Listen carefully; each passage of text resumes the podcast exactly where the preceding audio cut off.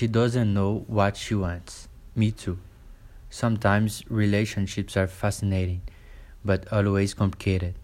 Need a connection, are energies that care, and you can't have everything you want. It is the understanding of loving without expectation.